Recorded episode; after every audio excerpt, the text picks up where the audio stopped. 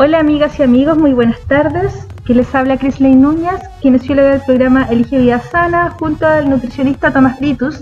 Hoy les damos la bienvenida a nuestro segundo podcast, en donde trataremos el tema de las colaciones saludables.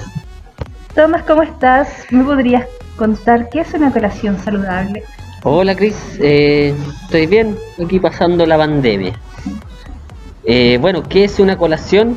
Definamos ese, ese concepto primero, ¿ya? Colación es una pequeña porción de alimentos que se ingiere eh, entre las comidas principales, ya sea entre medio del desayuno del almuerzo o bien el almuerzo, once o cena. ¿Cuánto tiempo después de la comida principal? Eh, eso va a depender de los requerimientos de la persona. Por ejemplo, hay eh, dietas o regímenes alimentarios que recomiendan una colación cada dos horas. ¿Ya? O sea, después de ingerir la comida principal, dos horas después tenemos una colación o bien cada tres horas. Pero podríamos decir que el promedio es entre dos a, tres, a, tres horas. ¿Qué es una colación saludable o qué criterios tenemos que, eh, que, tienen que cumplir los alimentos para que sean considerados una colación saludable? Primero que nada, no tienen que tener sello. Ya olvidémonos de todos los alimentos que tienen sello porque eso ya no se pueden eh, considerar como saludables. Las cosas más ricas. Ah, ya sí. las galletitas, eh, los chocolates. todas las dulzuras. Todas las dulzuras y sabrosuras de la vida. ¿Ya? Y el otro requisito es que tienen que cumplir cierta cantidad de calorías. Ya si un alimento se excede de eh, X calorías, ya ahí se podría considerar como no saludable para la colación.